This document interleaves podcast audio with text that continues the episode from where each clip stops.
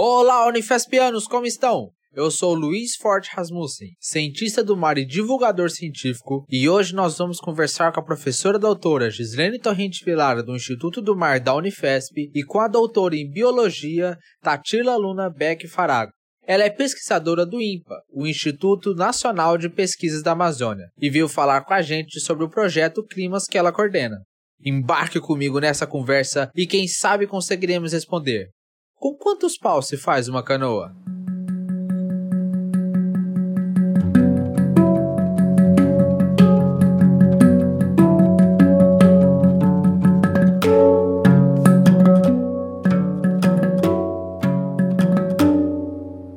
Olá, Tatila, tudo bem com você?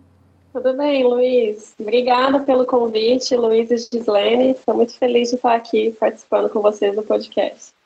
Ah, é um prazer, Tatila, ver você aqui com a gente, mesmo nessa distância enorme, né? É, que a gente sabe que você está aí na fronteira da Amazônia com o Peru e a Colômbia. Pouca internet, mas enfim, obrigada por aceitar o nosso convite para participar dessa, desse episódio de hoje. Sim, estamos muito felizes com a sua participação. Tatila, eu gostaria que você se apresentasse para os nossos ouvintes. Quem é você? O que você faz? Bom, eu me chamo né, Tatila Farago, eu sou bióloga, no momento sou bolsista PCI-DB do INPA, né, que é o Instituto Nacional de Pesquisas da Amazônia, que a sede é localizada em Manaus e trabalho né, com pesquisas aqui na região amazônica há mais de 10 anos. Fiz meu mestrado e meu doutorado em Biologia de Água Doce também pelo INPA e atualmente também sou coordenadora do projeto Climas. O que é esse projeto Climas, Tatila? Então, o projeto Climas, né, ele é a, ele consiste na capacitação de mulheres, né, indígenas como divulgadoras da percepção de mudanças climáticas em territórios indígenas do Alto Solimões. É um projeto que a gente submeteu, né, no edital do Programa Amazônidas da FAPEAM em 2021 e está sendo executada, então, pelo INPA, né, que é a instituição executora, em parceria com o INC, o Instituto de Natureza e Cultura da UFAM, da cidade de Benjamin Constant. Então, a gente, o projeto foi aprovado no passado e ele está começando a ser executado agora, aqui na região do Alto Solimões, né? Tatila, você pode detalhar um pouquinho para o nosso ouvinte do que de fato se trata esse projeto? O que, que você pretende com ele? Né? Como que você pretende conduzir as suas ideias iniciais? Como que ele surgiu? Então, é, eu estou morando aqui na região de Tabatinga, há, vai fazer três anos, né? O Leonardo, que é meu esposo, ele passou no concurso para professor no INC em Benjamin, em 2019. Então, a nossa residência mudou para cá e eu fico na Ponte Aérea Manaus por causa do trabalho no INPA. E veio né, o desejo de começar a desenvolver projetos né, aqui na região. E conversando né, com o Dr. Jansen Zuanon, que na época era o meu supervisor da PCI, em possibilidades né, de trabalho junto com o Gabriel Borba, né, que é o, o vice-coordenador do projeto Climas também atualmente, em possibilidades de, de áreas de atuação. E né, a questão da mudança climática, que é um fato com o qual a gente tem que conviver, e se adaptar e buscar alternativas e soluções sempre é algo que né, permeia as nossas linhas de pesquisa dentro da área acadêmica. E tanto eu quanto o Gabriel, a gente sempre teve esse ensejo de transpassar essa barreira acadêmica, principalmente recentemente, depois dos nossos projetos que acabam sendo associados também com, com as pessoas, né? A gente trabalha com peixe, mas a gente também trabalha com gente. Então, esse ensejo cada vez é, foi crescendo muito em mim, no Gabriel principalmente, e nessa conversa entre nós três, né, eu, Jansen e Gabriel, veio essa ideia de trabalhar, por que não trabalhar com conhecimento né, tradicional acerca das mudanças climáticas. E, assim, numa pesquisa né, de bibliográfica, a gente viu que isso é pouquíssimo documentado. Então, muito se fala de mudanças climáticas né, associadas ao bioma amazônico, que sempre, né, sempre está em, em pauta, mas pouco se fala das pessoas que vivem da Amazônia, né, os amazônidas, e a percepção deles acerca disso, e muito menos ainda dos povos né, tradicionais indígenas. Nos últimos dois anos que começou um pouquinho mais a, esses povos serem escutados, né, e teria uma representação forte acerca de vários temas, principalmente das questões ambientais, mas literatura, registro, não tem. Então, diante disso tudo, eu olhei para o Gabriel e falei, bora, bora submeter alguma coisa nesse sentido. E mulheres, né, porque o edital também era voltado para mulheres na ciência, mas principalmente por saber que as mulheres elas são é, mais atentas às mudanças ambientais, elas são vozes também representativas é, dentro da sua cultura, né, para falar com as pessoas que fazem parte da família, da comunidade, elas são ouvidas nesse ponto. Então, a gente resolveu unir tudo isso, né, esse desejo de ultrapassar a barreira acadêmica, de ouvir as percepções fora da academia, né, acerca de mudanças climáticas, e principalmente saber, né, que quando se trata, trata desse tema de mudanças climáticas, é, não basta apenas ter o conhecimento ou saber o que está acontecendo, e sim que quanto mais gente atuando na linha de frente, né, percebendo, contando o que acontece na sua localidade, é, vai unir forças né, contra isso, para que a gente possa tentar atenuar um pouco os efeitos. Então, por isso que a gente, é, o objetivo principal é justamente capacitar mulheres indígenas para que elas percebam né, nas suas comunidades os efeitos disso que está acontecendo né, na, na, sua região, na sua localidade, e que elas possam né, é, conhecer o tema de uma maneira científica, saber é, como que esse tema está sendo tratado não só na pesquisa, mas também no terceiro setor, né? Como que as lideranças indígenas, né, estão lidando com isso, sabendo principalmente, né, que eles são é, os povos tradicionais são os que praticamente é, fazem com que as florestas permaneçam de pé, né? Então, esse é o principal objetivo mesmo do Climas, é possibilitar que mulheres indígenas sejam articuladoras né, de ações dentro das suas comunidades, mas que sejam vozes ativas para falar sobre isso fora das suas comunidades. E Tatila, a nossa realidade aqui do litoral e do interior do Brasil é muito diferente do local que você mora atualmente. É, como que é essa percepção das mudanças climáticas aí na Amazônia? Então, aqui, né, o, a gente fala que o estado do Amazonas e a Amazônia também como um todo, mas acho que principalmente o estado do Amazonas que acaba sendo isolado por vias terrestres, né? Então, a dinâmica do estado em si, ele é fomentado pelo, pelos rios, né? E os rios são, né, a sua viabilidade de navegação, de transporte é possibilitada aos aos diferentes níveis de água, né, que a gente fala de ciclo hidrológico. Então, tudo aqui na Amazônia, né, transporte, comida, passagem, né, é, transporte de pessoas, se não for por via aérea, e nem todas as cidades têm né, a possibilidade de via aérea, são pelos rios. Então, a vivência dessas pessoas acompanhando o que está acontecendo, principalmente com os rios, né, as secas muito extremas, as cheias muito extremas, é muito claro para eles essa percepção, né? Sem falar na questão do desmatamento, das queimadas, mas assim, um pouco que a gente já conversa com, com as pessoas é que eles percebem o quanto não é mais previsível, né, a questão da, das subidas e descidas das águas. E isso afeta é, diretamente, né, porque principalmente os povos tradicionais, eles estão em contato direto com a natureza. Eles dependem dos recursos, né? Tanto na questão da, da sobrevivência, da comida, né? Da, da, de onde moram, mas também a sua cultura é muito associada, né?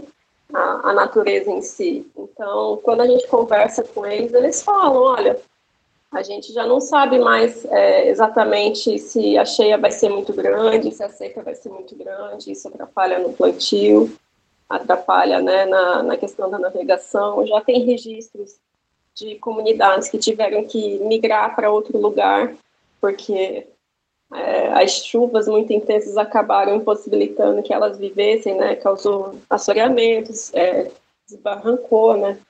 Então, essa percepção deles, assim, só que ainda assim eles falam, né, um pouco, isso é tudo muito recente ainda, né, que o nosso projeto está no início, então a gente ainda não tem muitos dados, mas o que eles, a princípio, o que eles falam, eles sabem que existem as mudanças ambientais, que os humanos são responsáveis por atenuar essas mudanças, mas algumas coisas que a gente considera como, né, na academia, como muito claro, que a gente que trabalha com peixes, por exemplo, já começa a ver um efeito na reprodução, né, no projeto de migração de algumas espécies, para eles isso ainda não é muito, muito claro. Eles falam de tamanho de peixe, de tamanho de, né, de disponibilidade de recursos, só que isso também eles associam muito ao aumento da população também, né, tanto indígena quanto os outros que dependem desse tipo de, de consumo, assim, de, de recursos. Ai, Tatila, é muito interessante escutar você comentar que você já tem recolhido relatos é, dessa percepção pelas mulheres, pelas meninas indígenas. É, recentemente, é, eu estive em Manaus com o povo do Alto Rio Negro para eles me contarem a história sobre a constelação, a história que um povo indígena tem a respeito das constelações. Então, são diferentes constelações, elas têm normalmente nome de animais está associado à abundância dos animais numa determinada época. E essas constelações, elas guiaram até aqui esses povos, a forma como eles usam o ambiente, a forma como eles fazem os rituais. E o comentário que ele fez comigo foi exatamente esse que você acabou de relatar, de que hoje povo dessa etnia que a gente teve a oportunidade de conversar, diz que eles não têm mais como prever o que vai acontecer, não sabe mais se a constelação vai responder como tradicionalmente respondeu até aqui. E na leitura desse povo, a partir desse indígena, no nosso vocabulário o nome dele é Ivan, né, mas na verdade ele atende por é, Kumaru. Ele conta que existe essa dificuldade de prever e isso é por conta de você não ter. Ele, ele diz que a humanidade não está mais em harmonia com a natureza. E essa desarmonia, ela está provocando essas variações, e essas variações, então, não são capazes de ser interpretadas pelos povos para que eles possam continuar seus rituais da mesma forma que eram, que eram feitos antes.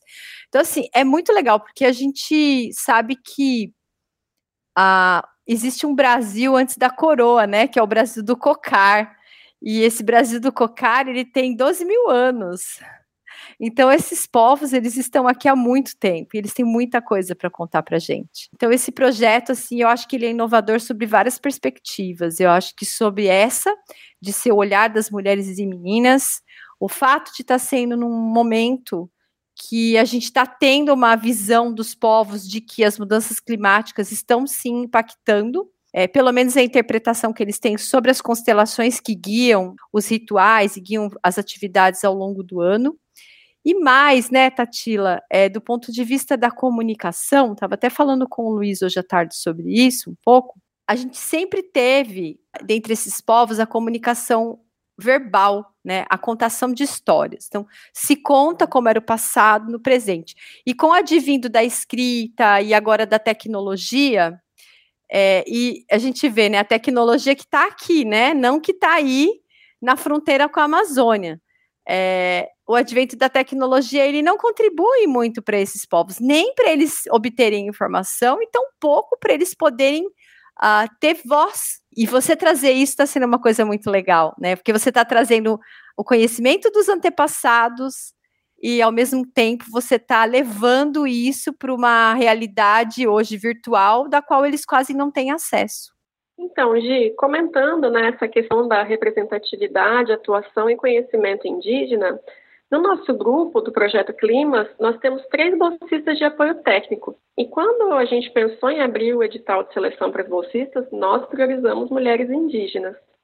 Então, no momento, nós temos duas que são estudantes e uma que já é graduada, que então são a Patrícia, a Neise e a Miriam. E elas também são de área de conhecimento diferente. A Patrícia, ela é engenheira ambiental, já fez mestrado e é da área da pesquisa, da área acadêmica, né? Ela é cocama e mora aqui em Tabatinga.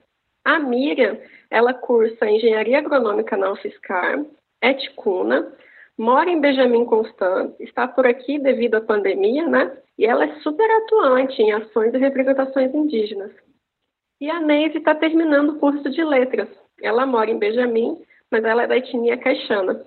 Então, o nosso projeto ele é multidisciplinar. A gente está aprendendo demais com elas sobre seus povos, culturas, re representatividade, liderança. E a gente percebe que tudo que elas nos passam assim é fantástico, todo o conhecimento que elas sabem. E a gente fica sempre pensando, né, como que a gente precisa contar para eles o nosso conhecimento, né, ou que, que a gente precisa saber. E, na verdade, são eles que nos contam tudo, assim, sobre a natureza, principalmente. Então, eles engrandecem demais, nos engrandecem demais com o seu conhecimento. E quando você falou isso da, da história, né, da língua falada e dos contos e das histórias, tudo para eles é conto e histórias e a forma como eles tratam o conhecimento é fantástico. Eu tive a oportunidade de participar do primeiro júri de ecologia indígena na comunidade Belém dos Solimões, a convite da professora Tassiana do Parque Tecnológico, que está sendo empregada aqui na região do Alto Solimões. A professora Tassiana também é do INC e faz parte do projeto, inclusive. E nesse primeiro júri de ecologia indígena realizado ali em Belém dos Solimões, que é a maior comunidade indígena que tem, principalmente de Ticuna, é um distrito aqui de Tabatinga, tem cerca de 6 mil pessoas. E foi uma experiência fantástica, porque a gente foi lá para. Eles pediram o nosso auxílio para tratar de temas como falta de peixe, falta de madeira, lixo. Tudo isso está tudo tão é, associado a mudanças ambientais e mudanças climáticas. E eles mesmos sabiam quais eram as soluções. E assim, desenham, né? Tudo. Eles desenhavam em cartazes, então, desenhos lindos e contavam histórias em cartazes, justamente porque a maioria falava ticuna e a gente precisava de tradução. Então, eles desenhavam para nós. Então, quando a gente criou o projeto também, o principal ponto é justamente isso, que o conhecimento também esteja disponível na linguagem deles. Então, se nós formos em comunidades Cocama e Ticuna, todo o material vai ser criado em Ticuna e Cocama, né? Então, eles vão estar produzindo, é, a maneira como eles contam vai virar cartilha, vai virar podcast, está virando conteúdo de mídia, né? As bolsistas, é, a Miriam, ela está sendo responsável por criar indicadores ambientais. Então, isso que você falou da constelação é fantástico. Aqui ela já está percebendo, por exemplo, que eles falam que tem uma espécie de formiga que, dependendo a, a, formiga acompanha no tronco da árvore e formam ou se, se agrupam até onde vai chegar o nível da água, da enchente daquele ano. Então ela começou a acompanhar certinho essa migração das formigas para ver onde que elas vão parar. E onde elas param é onde vai ser a, a máxima da cheia. Então, assim, é fantástico o conhecimento né, que eles têm para nos passar. E a Neise, que é a nossa bolsista de que vai criar o conteúdo para mídia, né? Então, também transpassar essa barreira né, do conhecimento local para tornar mais assim difundido. E a Patrícia, ela que vai juntar todo o material disponível nos questionários que a gente está aplicando nas comunidades e vai criar as cartilhas e os painéis que ficarão disponíveis né, nas comunidades que a gente vai atuar. E ela vai estar, então, unindo a, o conhecimento científico com o tradicional. E fica muito claro, então, que eles têm muito a falar, eles precisam ser ouvidos e eles precisam ter voz ativa, sabe? Que as pessoas venham conversar conosco e que a gente seja atuante na causa e que não sejamos apenas é, exemplos de estudo científico. Nós queremos estar lá, falando e resolvendo os problemas das nossas comunidades. Tatila, as mulheres indígenas e as meninas indígenas, elas têm uma percepção sobre a natureza. E a gente sabe que os não, indígenas, que são, por exemplo, as mulheres ribeirinhas, ou até mesmo as mulheres que estão na cidade, mas que estão na região da Amazônia e que ainda têm um certo contato com a natureza, também têm uma percepção. Você consegue observar nesse momento uh, diferenças entre essas percepções dessa mulher amazônida, não indígena e a indígena?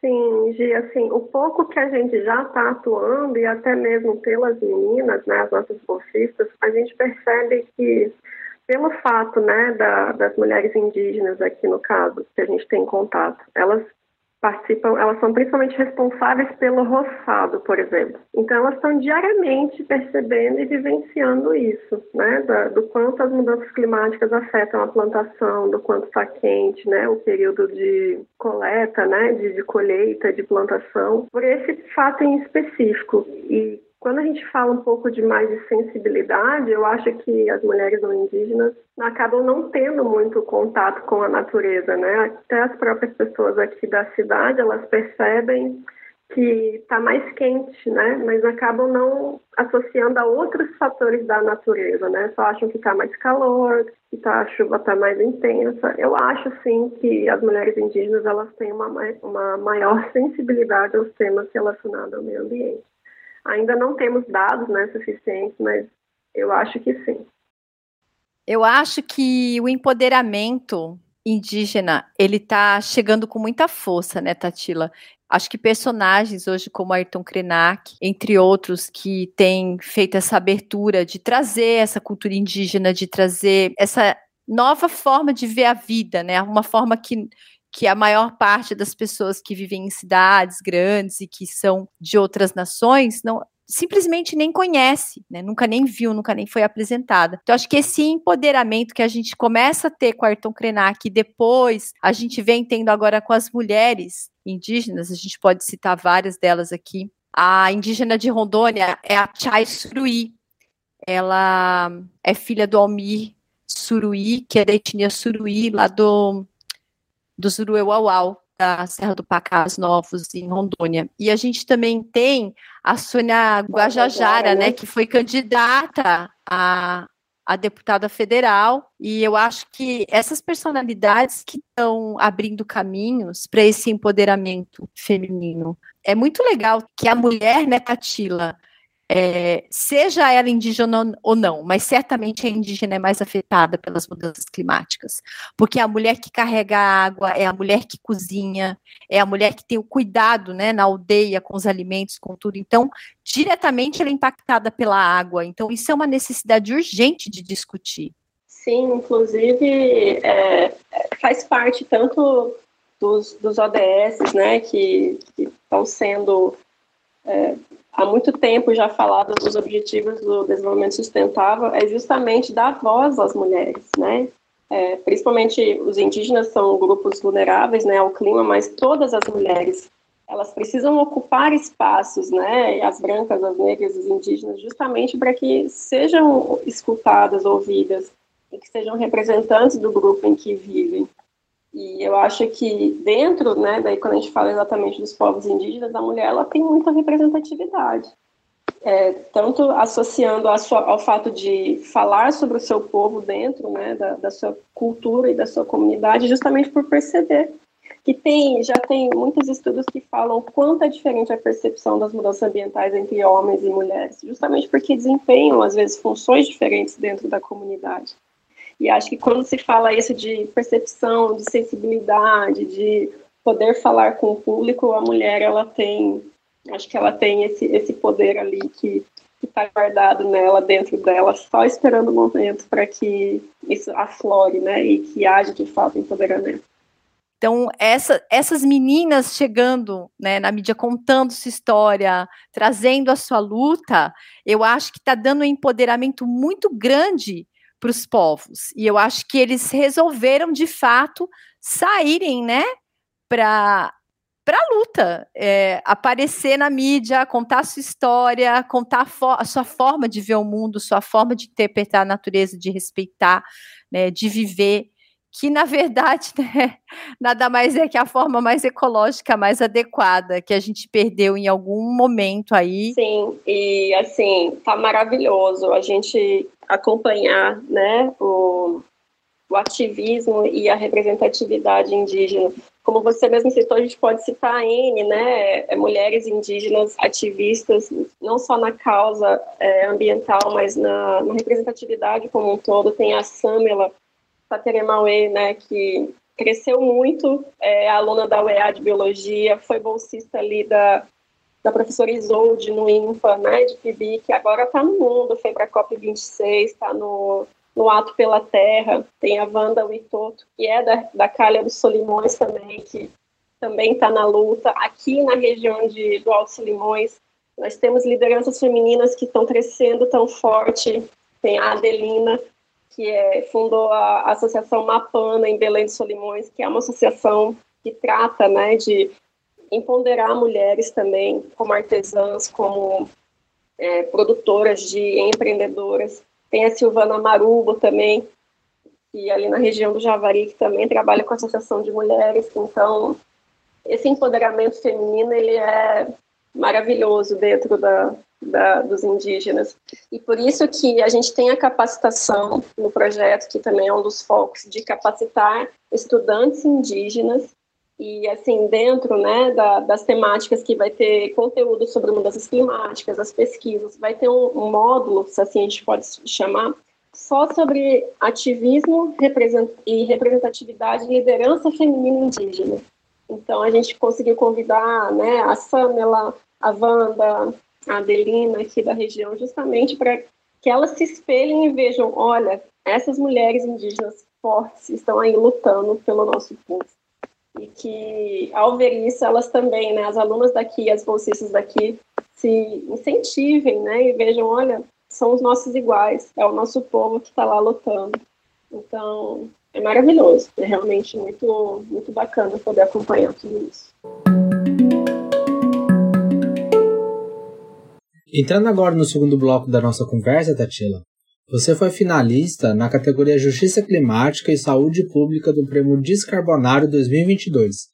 Você pode contar para a gente um pouco sobre essa experiência, como foi todo o processo e qual foi o resultado? Sim, é, o Prêmio Descarbonários 2022 ele foi criado pelo The Climate Reality Project Brasil, que é um pedacinho né, do Climate Project mundial, global, que a gente fala, que foi criado pelo Al Gore.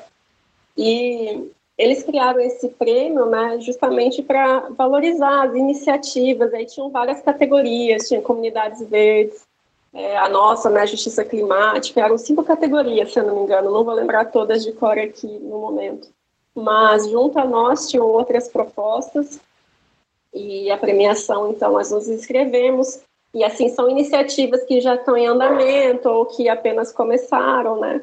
E a gente recebeu o prêmio, nós ficamos muito surpresos, porque como o nosso projeto ainda está no início, a gente não sabia, né? E é um prêmio, apesar de ser é, é a nível nacional, assim, apesar da ONG, ela está crescendo agora no início, né? A Fundação Climate, ela já tem um reconhecimento internacional também muito grande. E nós ficamos muito felizes e muito surpresos com a premiação, muito mesmo, porque dá, dá mais um ânimo ainda de, de lutar por isso. E, e é isso, somos aí, é, descarbonários, e estamos lutando né, para que todo esse projeto aconteça de uma maneira bacana e que traga esses resultados muito legais. E se quiserem acompanhar a página do Climate Brasil, eles têm ações muito legais, né, vão ajudar agora o nosso projeto em relação à divulgação né, do que a gente está fazendo também. E é massa, é isso. Eu vi aqui, Tatila, que agora vocês estão concorrendo a um prêmio internacional. Você sabe como é que vai funcionar isso? Não, isso a gente não sabe ainda. É, a gente ficou, né, de... A gente teve uma participação no, sobre as soluções, né, climáticas dentro do Climate Brasil e participou o, o Gabriel, que é o vice-coordenador que nos representou. E, a princípio, né, nas outras edições dos descarbonários, os ganhadores né, do Brasil concorriam a categorias internacionais. A gente não sabe exatamente como que vai ser nesse ano, se vai proceder da mesma forma, mas estamos aí. Se for, a gente vai contar com a torcida de todo mundo. Tomara que dê certo.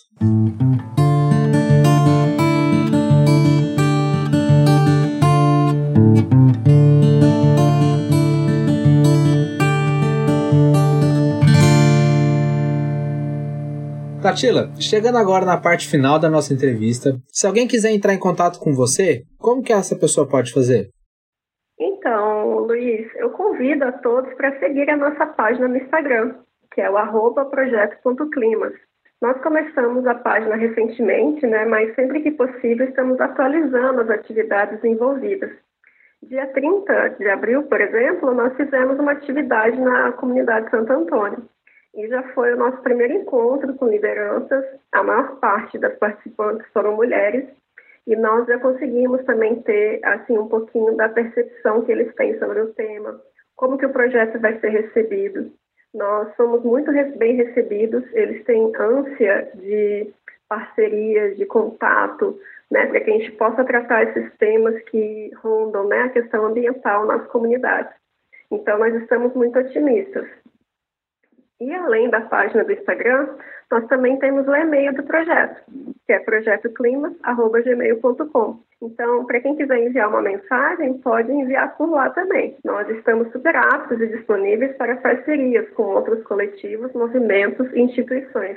A ideia é de que, apesar do financiamento, né, do apoio de fomento, ele ter um prazo para acabar, que é nesse ano ainda, a gente gostaria muito que o projeto tivesse continuidade. E essas parcerias só vai fortalecer para que isso seja possível. Perfeito. Para terminar, a nossa pergunta tradicional. Tatila, com quantos paus se faz uma canoa? Olha, olha, pensando em região amazônica, tem canoas que é feita com pau só.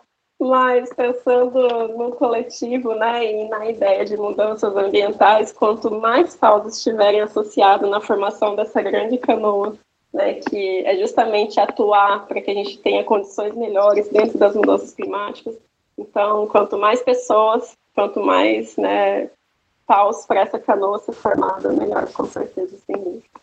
É isso. Muito obrigado pela sua participação, Tatila. O convite se estende para novos programas do futuro. Obrigada, Tatila. A gente deseja muito sucesso, que o projeto Climas venha aí para revolucionar ou ajudar a revolucionar essa pegada das mulheres, das meninas indígenas e esse empoderamento feminino dos nossos povos tradicionais.